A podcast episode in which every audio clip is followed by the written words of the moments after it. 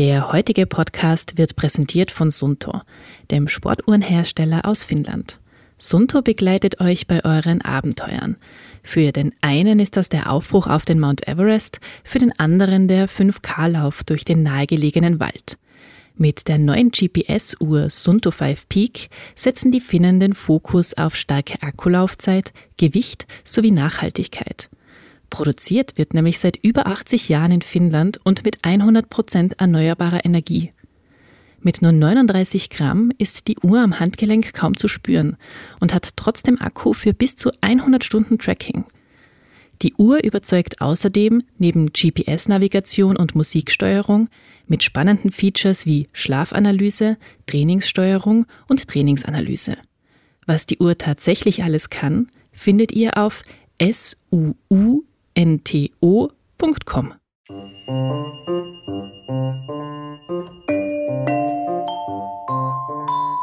Also ich bin da relativ schnell ziemlich ehrgeizig geworden, dass ich da mir Sachen rausgesucht habe, wo ich hingewollt und so.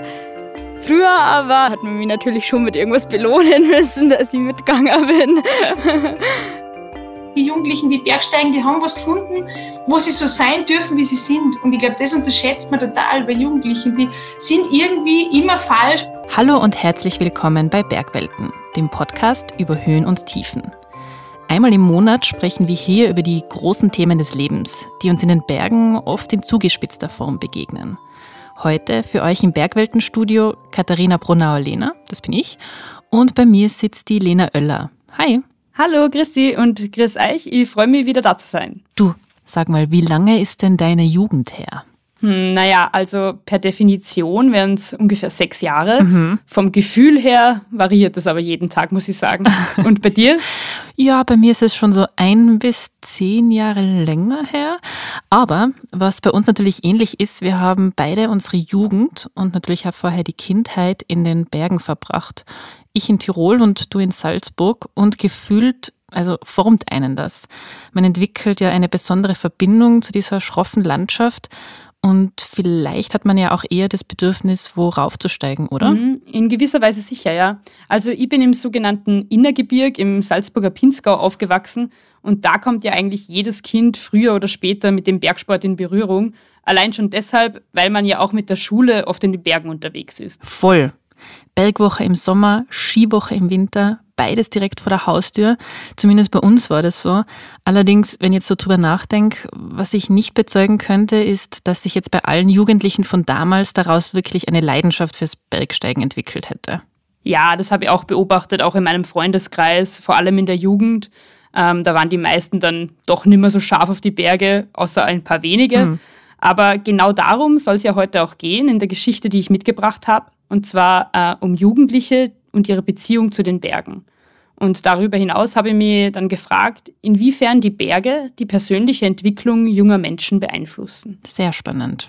Ja, und ich bin einer recht plakativen Frage nachgegangen, und zwar, ob Jugendliche, die in die Berge gehen, die besseren Jugendlichen sind. Oh, okay, die besseren Jugendlichen. Ähm, meine These wäre vielleicht, dass der Ausgleich in der Natur Teenager entspannter sein lässt oder so? So als Gegenentwurf zur meist digitalen Lebenswelt? Ja, da stimme ich dir zu. Obwohl, vielleicht sind ja manche auch leichtsinniger. Also hm, Leute, die, die schon jung allein in die Berge gehen, sind ja auch oft ein bisschen crazy.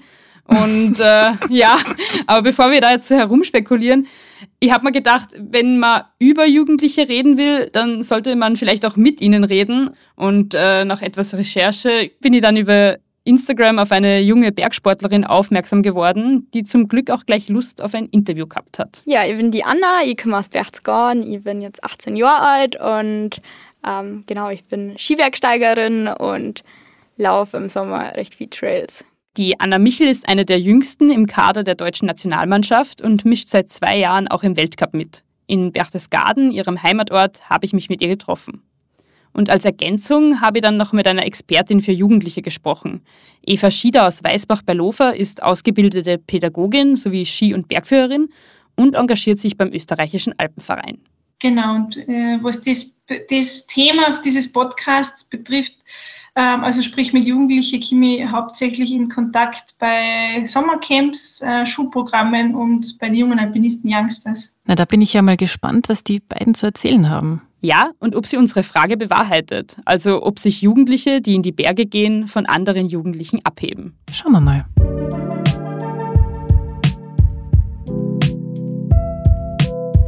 Fangen wir etwas philosophisch an. Das Leben ist ja im Grunde wie eine Bergtour aufgebaut. Die verschiedenen Erfahrungen, Entwicklungsstufen und Lebensphasen lassen sich mit den Auf und Abs einer langen Wanderung vergleichen. Mit der Zeit wird man erfahrener und mehr über die Tour wissen, aber auch etwas an Energie verlieren. Die Pubertät stellt bei unserer Tour durch das Leben eine sehr turbulente Phase dar. Man experimentiert und das Kind in einem entwickelt sich weiter zu einem Erwachsenen. Zu einer Person, die ihr Leben selbst regeln kann und Verantwortung übernimmt. Wie wir alle wissen, geht das aber nicht von heute auf morgen. Es sind Etappen. Starten wir daher in dieser Erzählung mit Etappe 1, dem Losgehen und der Frage, wie entwickeln Kinder und Jugendliche eigentlich eine Leidenschaft für die Berge?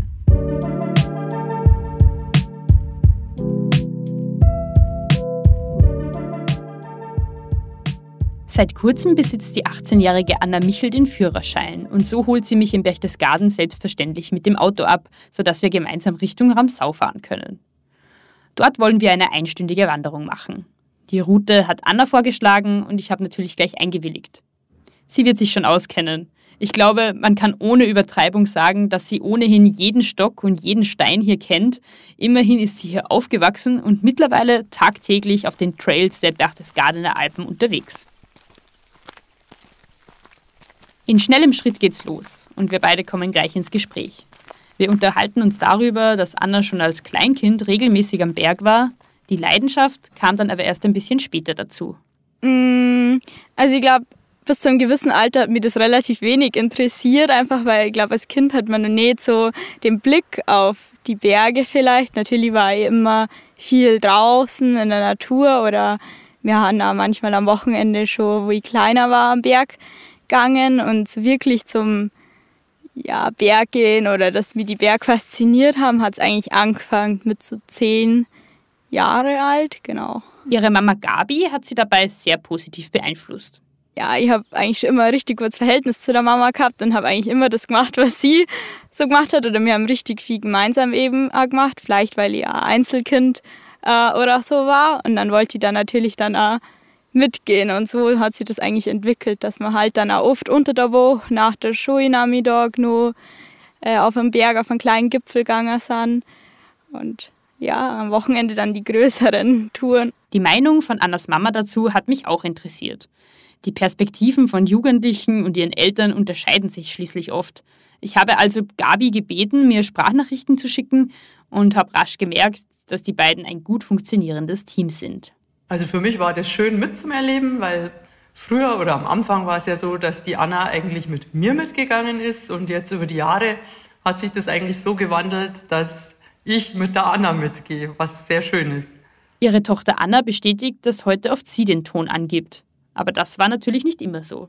Also ich bin da relativ schnell ziemlich ehrgeizig geworden, dass ich da mir Sachen rausgesucht habe, wo ich hingewollt und so. Früher aber, also so, ich weiß nicht, wie alt ist man da dann, sechs oder sieben, ja, da hat man mich natürlich schon mit irgendwas belohnen müssen, dass ich mitgegangen bin. Auch Eva Schieder, ausgebildete Pädagogin und Bergführerin, meint, dass sie ihre Leidenschaft für die Natur durch ihre bergaffinen Eltern entdeckt hat. Als Teenager hat sie gelernt, Bewegung als Ausgleich zum Alltag zu nutzen. Also war vor einer Schularbeit sind wir laufen gegangen, weil der Papa gemeint hat, das ist gut für die Konzentration und wir waren dann irgendwie automatisch nicht mehr so nervös. Als mir Eva das erzählt hat, musste ich schmunzeln. So ähnlich war es bei mir nämlich auch. Meine Mama hat mir immer ans Herz gelegt, dass ich doch meine Teenager-Energien lieber beim Laufen rauslassen sollte als zu Hause. Funktioniert hat das zwar nur teilweise, aber ich wende das Prinzip auch heute noch an, so wie die Eva. Ich glaube, das ist so eine wertvolle Ressource. Wir wissen jetzt, hey, wenn es mich stresst und ich gehe spazieren, das hilft. Oder wie du gesagt hast, wenn ich mich aufreg, das hilft. Und ich glaube, das ist eine Ressource, das, das war unseren Eltern auch bestimmt nicht bewusst, was sie uns damit mitgeben, oder? Das persönliche Umfeld beeinflusst die Entwicklung von Jugendlichen enorm. Damit sind nicht nur die Bezugspersonen gemeint, sondern auch der Ort, wo man aufwächst. Bergsport, also als 13-Jähriger kann ich nicht allein klettern gehen. Wenn man es keiner erklärt, es geht, also das ist ja kein trivialer Sport, wie Laufen. Laufen kann ich gehen, da brauche ich keinen, der es mir zeigt. Insofern glaube ich schon, dass das vom, vor allem familiäre und auch örtliche Umfeld eine Rolle spielt, logisch. Also wieso entwickelt sich Skaten in der Stadt ja und am Land nicht? Wir waren nie Skaten und ich glaube, das hat nichts damit zu tun, dass das, der, die Sportart uns nicht liegen würde, sondern ja, wo, wo ich in Weißbach Skateboard fahren, immer hm, schwierig. Und das Gleiche gilt halt für die Stadt, oder? Wo wir in der Stadt ähm, auf den Berg gehen, dann muss ich irgendwo hinfahren und das ist schwierig. Damit Jugendliche eine Verbindung zu den Bergen aufbauen, brauchen sie also Unterstützung. Und somit kommen wir zu Etappe 2 der Bergtour durch das Leben, zum Aufstieg.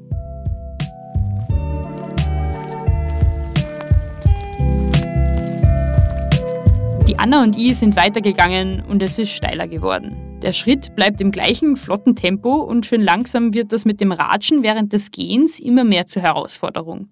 Also für mich zumindest. Die Anna, die ist ja topfit aber ich muss sagen, ich habe schon ein bisschen einen roten Kopf. Okay.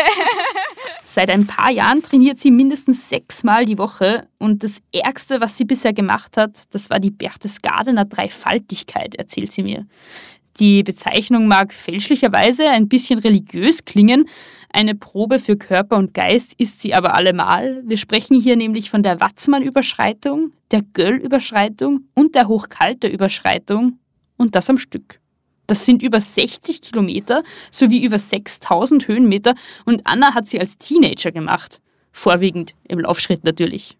Das war halt was, was ich mir im Kopf gesetzt habe und beziehungsweise auch mit meinem Stiefpapa und das wollte ich halt dann unbedingt durchziehen und das habe ich dann halt auch hingekriegt. Und irgendwie darf es gerne nochmal machen und vielleicht ein bisschen schneller versuchen oder so, weil das halt mein persönlicher Anspruch oder so ist und mir das halt einfach so begeistert. Die Anna ist motiviert und ehrgeizig. Zwischen 12 und 13, also in dem Alter, in dem die meisten Kinder mit dem Vereins- und Leistungssport aufhören, hat sie damit angefangen. Bei der DAV-Sektion Berchtesgaden war sie Teil der Nachwuchsgruppe für SkibergsteigerInnen und durch das regelmäßige Lauftraining in der Gruppe entdeckte sie auch ihre Leidenschaft fürs Trailrunning. Das deutet darauf hin, dass solche Vereinsstrukturen essentiell für Jugendliche sind, damit sie dranbleiben.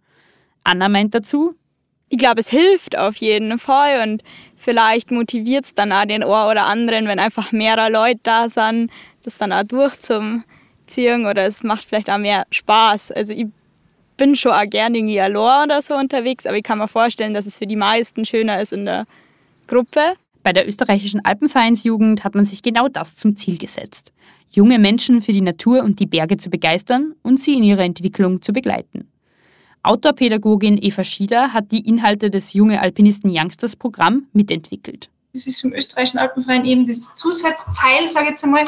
Ähm, die sind einfach nur Kurse, einzelne Kurse zum Hochtouren gehen, zum Alpinklettern, äh, zum Skitouren gehen, zum Skihochtouren gehen und zum Eisklettern. Äh, und das, das eine große Benefit an dem ist, dass die zwischen 14 und 20 sind. Die sind sozusagen unter sich hat auch den riesen Vorteil, dass sie Menschen kennenlernen in ihrem Alter, Gleichgesinnte, was super ist. Ähm, also das ist das eine. Und die Kurse sind einfach maßgeschneidert auf das, wie Jugendliche ticken, sag ich jetzt mal. Genau. Und eben gespickt mit solchen Hard Skills und Soft Skills. In den Kursen lernen Teenager zum Beispiel, wie man sich am Seil sichert und einen Lawinenlagebericht liest. Aber auch Kommunikation ist ein großes Thema. In den Bergen muss man schließlich aufeinander schauen. Und oft müssen wichtige Entscheidungen getroffen werden. Das bringt uns zu Etappe 3, Gratwanderung. Was man in den Bergen fürs Leben lernen kann. Bevor es weitergeht, eine kurze Mitteilung unseres Sponsors. Ob Trailrunning Neuling oder Profi. Wer sich schon immer am Trailrunning versuchen wollte oder sich einfach gemeinsam mit Gleichgesinnten im Gelände ausbauen möchte, ist bei der Trailtournee Trail Together durch Deutschland und Österreich genau richtig. Trail Together ist eine Lauftournee quer durch Deutschland und Österreich. Teilnehmen kann jeder und es ist natürlich kostenlos. Die Lauftournee veranstaltet Dynafit zusammen mit Handelspartnern. An elf Stops von Bonn in Nordrhein-Westfalen bis Heinfeld in der Nähe von Wien lädt Dynafit zum gemeinsamen Trailrunning ein. Vor Ort gibt es Austausch mit Profis und Gleichgesinnten, kostenloses Testequipment, Goodiebags sowie Snacks und Drinks. Am 19. Mai startet die kostenlose Trailtour namens Trail Together. Schau, ob es auch einen Stopp in deiner Nähe gibt und sei dabei. Alle Infos und die Anmeldung findest du auf dem Dynafit Facebook-Account unter Events. Zurück in die Berge. Eva Schieder, die zuvor als Lehrerin an einer Schule angestellt war, arbeitet als Outdoor-Pädagogin nun direkt in der Natur. Wir sind bei Etappe 3 und bei der Frage, was man in den Bergen fürs Leben lernen kann. Kinder und Jugendliche haben so Energie und so eine Unsterblichkeit irgendwie. Äh, und eben aus dem raus, dass der Berg die Natur halt sehr viel bietet, wo man jetzt nicht künstlich irgendwas herstellen muss, sondern wenn ich äh, war in einer Alpinklettertour hängen und es geht 500 Meter runter unter mir, dann, dann werde ich un, unweigerlich mit Angst und, und, und äh, Endgültigkeit und so konfrontiert und das macht was mit mir. Und, und mit dem zu arbeiten in einer Persönlichkeitsentwicklung an, so, das ist, finde ich, einfach ein, total aufgelegt. Und wenn man Menschen mag und die Natur und die Berge mag, dann glaube ich, ähm, ist das aufgelegte Kombination. Eingangs haben wir uns ja die Frage gestellt, ob Jugendliche, die regelmäßig in die Berge gehen, die besseren Jugendlichen sind. Eva meint, die Persönlichkeit und das Verhalten von Jugendlichen hängt davon ab, wie sie sich ausleben dürfen. Ich glaube, das ist dass die besseren Jugendlichen ja die sind, denen es besser geht. Also ich glaube, man darf nicht unterschätzen, die Jugendlichen, die Bergsteigen, die haben was gefunden, wo sie so sein dürfen, wie sie sind. Und ich glaube, das unterschätzt man total bei Jugendlichen. Die sind irgendwie immer falsch, oder immer, sehr oft falsch, so wie sie sind. Dann hängen sie am Park rum, das sollen sie nicht machen, weil sie sind ja laut und sie sind ja viele. Und dann sind sie grantig, das sollen sie nicht tun, weil sie sollen ja das und sie sollen ja so und sie sollen ja das und so. Und ich glaube, das ist es in Wirklichkeit, dass jemand, der was gefunden hat, was ihm Spaß macht, der darf da so sein, wie er ist. Und jeder Mensch wünscht, so sein zu dürfen, wie er ist und dass das auch okay ist. Gut und nicht immer. Auf Anna trifft das jedenfalls zu. Das Trailrunning und Skibergsteigen gaben ihr eine Möglichkeit, sich selbst zu verwirklichen. Und der Sport hat ihr auch geholfen, durch schwierige Zeiten zu kommen. Bei mir hat das eben dann mit elf, zwölf oder so angefangen. Da ist mir einfach eine Zeit lang leider nicht so gut gegangen. Ich, hab da, ich war da relativ traurig oft und mir ist mental einfach gar nicht äh, gut gegangen. Und da haben mir einfach die Berg viel geholfen, da wieder rauszukommen oder haben mir da irgendwie voll den Halt gegeben. Und dadurch ist vielleicht auch so diese Leidenschaft auch entstanden. Und jetzt ist es ja irgendwas, was ich mir gar nicht mehr wegdenken kann. Äh, und sicher muss man da dann vielleicht oder unterscheidet mich das, weil ich jetzt dann einfach da viel mehr meinen Fokus habe, wie jetzt vielleicht irgendwie aus Furt gehe oder so. Anna meint, oft wünscht sie sich mehr weibliche Trainingskolleginnen in ihrem Alter. Da sie sehr viel trainiert und ihre Wettkampfvorbereitung zu 90 Prozent draußen stattfindet, ist sie auch oft allein am Berg unterwegs. Da stellt sich die Frage, ob sie nicht manchmal auch Angst hat, wenn sie allein unterwegs ist und ob sie Vorbeugungen trifft, falls mal was passieren sollte. Mm, ja, ich habe schon öfter mein Handy dabei, einfach weil ich ja wahnsinnig gerne irgendwelche Fotos oder so mache. Äh, aber ich habe jetzt nicht auf jeder kleinen Laufrunde oder so mein Handy dabei. Und ich wohne jetzt momentan, ja, teilweise bei der Mama, teilweise nicht oder so. Also die wissen jetzt nicht immer, wo ich bin, aber ja, ich komme eigentlich immer wieder zurück, oder? Also da brauchst du nicht so die Sorge. Na, gar nicht. Man könnte nun meinen, dass Anna ihren jugendlichen Leichtsinn schon, naja, recht gut auslebt. Aber auch Mama Gabi sieht die Freizeitgestaltung ihrer Tochter recht gelassen. Also ich glaube, jede Mutter macht sich Sorgen, wenn ihr Kind irgendwo länger allein unterwegs ist. Aber ich mache mir mehr Sorgen, wenn Anna allein mit dem Auto auf der Autobahn unterwegs ist, als wenn sie in die Berge unterwegs ist, weil da weiß ich einfach, das hat sie im Griff und ja, das ist, das ist ihre natürliche Umgebung quasi. Damit hat die Gabi bestimmt recht. Wir von Bergwelten empfehlen dennoch, auf jeder Bergtour das Handy mitzunehmen.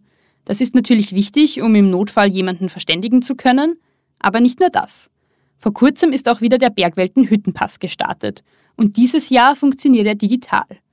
Egal ob die Hütte, der Gipfel oder alpine Aussichtsplattformen das Ziel sind, diesen Sommer zählt jede Wanderung.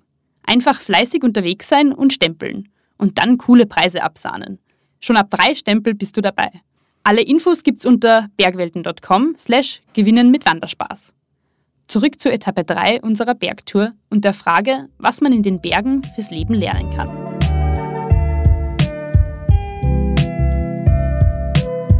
Pädagogin und Bergführerin Eva Schieder ist auch in der Sozialarbeit tätig. In der Arbeit mit Jugendlichen sei es wichtig, ihnen genügend Freiheiten zu lassen, sagt sie. Die eigenen Grenzen zu testen, das gehört dazu, wenn sich Kinder allmählich zu Erwachsenen entwickeln. Abenteuer in den Bergen können laut Eva eine gute Alternative sein und Jugendlichen ein Gefühl für Verantwortung und Selbsteinschätzung vermitteln. Allem im Alltag lernt man das ja da ganz häufig, zum Beispiel über Drogen. Äh, und Drogen sind ja wirklich schwer zu kontrollieren. Äh, insofern, das glaube ich auch, dass das, diese, diese, ähm, diese unmittelbare Konfrontation mit der eigenen Endlichkeit, ich meine, das klingt jetzt total philosophisch, aber tatsächlich ist es so. Das, und das spüren dann auch Kinder. Also ich habe die Erfahrung gemacht, zum Beispiel beim, ähm, gehen kommen in einer Gruppe Kindern, Jugendlichen, Jugendlichen, äh, bei so einem Becken im, im Berg ähm, ins Wasser springen, Gumpenhupfen sagen wir dazu. Das ist so ein Becken. Und da darf man nicht daneben springen, weil sonst schlägt man am Felsen auf. Und man darf nicht abrutschen, weil man kann im schlimmsten Fall daneben, daneben geht es 20 Meter runter, kann man abstürzen. Also da geht es um was. Und es ist faszinierend, wie die meistens, die, die sich selber spüren, äh, ohne dass man darüber redet, checken, hey, wir müssen jetzt aufeinander achten, weil sonst kann das richtig, richtig ins Auge gehen. Und das glaube ich auch, dass man das dass da das Land und die Berge und die Natur sehr viel Raum einfach geben, die man in einer Stadt kann man das ja oft gar nicht geben. Du kannst nicht sagen, probier mal über die Straße rennen, schau mal, ob du das überlebst. Immer, das geht nicht. Da muss ich sagen, na, stopp, geht nicht, oder?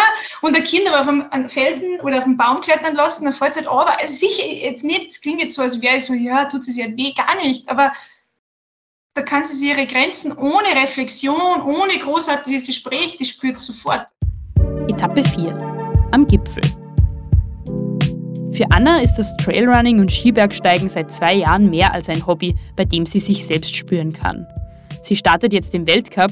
Vor wenigen Jahren war das für sie selbst noch undenkbar. Ich wollte immer gut sein und Sachen, also Gipfel oder irgendwelche Strecken in, in einer schnellen Zeit schaffen, weil ich einfach mir gedacht habe, ja, ist ja cool, wenn man dasselbe in einer kürzeren äh, Zeit schaffen kann.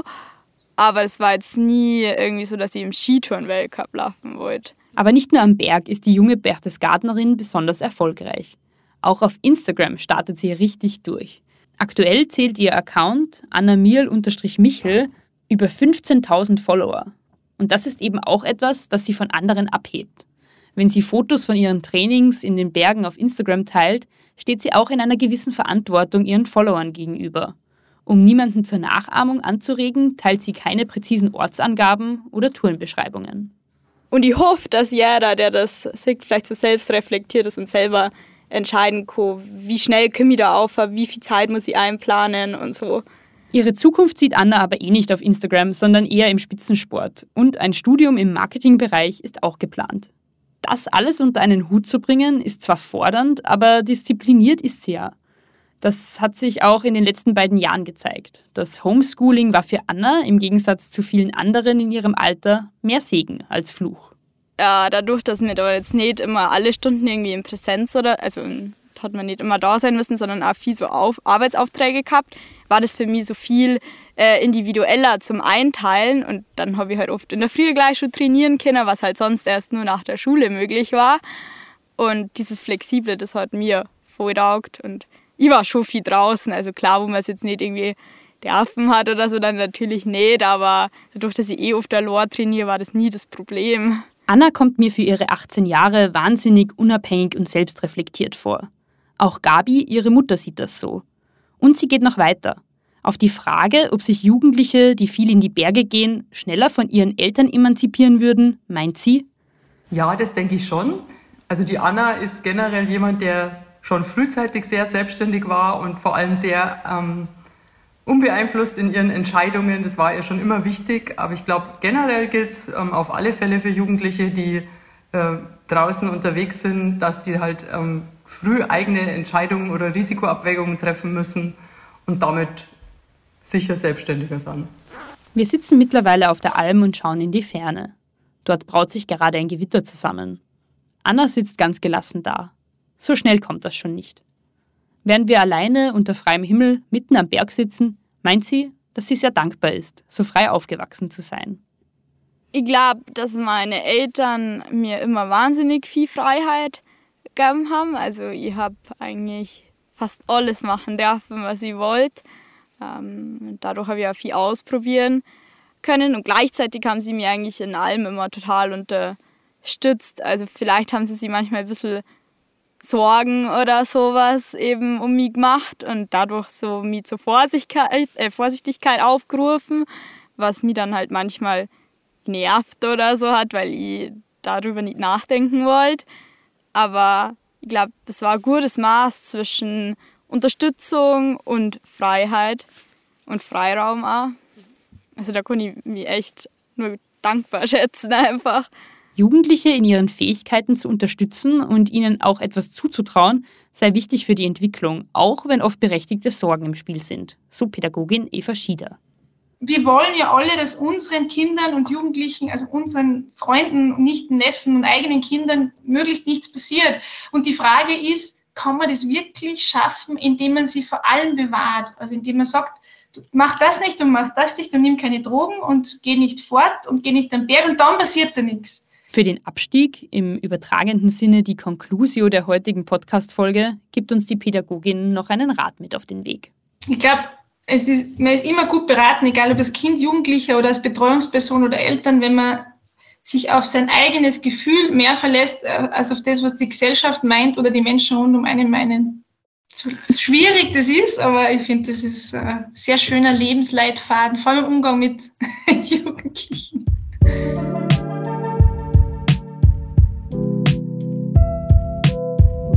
Also unsere These mit den besseren Jugendlichen oder den entspannteren oder den risikobereiteren müssen wir nach allem, was ich gehört habe, vielleicht ein bisschen abwandeln.